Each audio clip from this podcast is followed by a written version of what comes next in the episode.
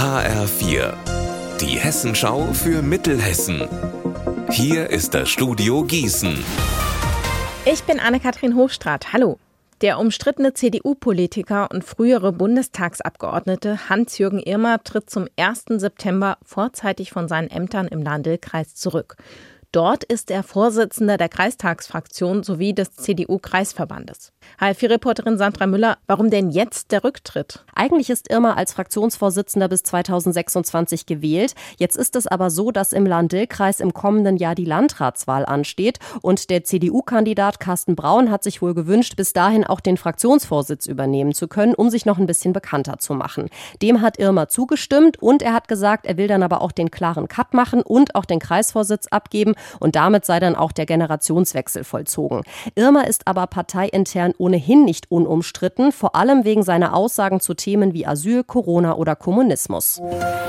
Wasser und Salz. Das passt zum einen perfekt in einen Brotteig und fast zum anderen zwei wichtige Teile der Industrie in der Wetterau zusammen. Heute starten hier die Tage der Industriekultur. Museen, Vereine und Kommunen stellen bis Sonntag Einrichtungen vor, die mit dem Fokusthema Wasser, aber auch mit Forschung zu tun hatten oder auch haben. Mehr dazu von meinem Kollegen Marc Klug. Woher kommt das Wasser in Bad Nauheim? Wie bereitet sich die Stadt auf eine mögliche Dürre vor? Diese Fragen beantworten die Stadtwerke am Donnerstag mit einer Führung beim Hochbehälter in Steinfurt. Am Wochenende wird bei den Tagen der Industriekultur dann das Thema Salz eingestreut. Auf der Saline Nauheim gibt es am Samstag einen Rundgang. Hier wurde im 18. und 19. Jahrhundert Salz gewonnen. Noch komplizierter war die Salzgewinnung aber in Nidda. Im Kurpark Bad Salzhausen wird am Sonntag gezeigt, wie innovativ die Menschen früher sein mussten mussten, um dort überhaupt Salz produzieren zu können. Zur Industriekultur der Wetterau gehört aber natürlich mehr als Wasser und Salz. Zum Beispiel stellt das Max-Planck-Institut in Bad Nauheim heute seine Herz- und Lungenforschung vor.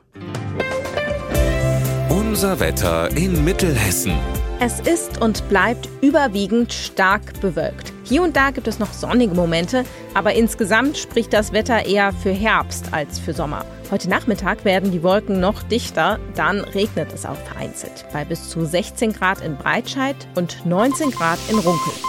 Heute Nacht wird es wieder sehr frisch. Ab morgen wird es dann wieder etwas wärmer.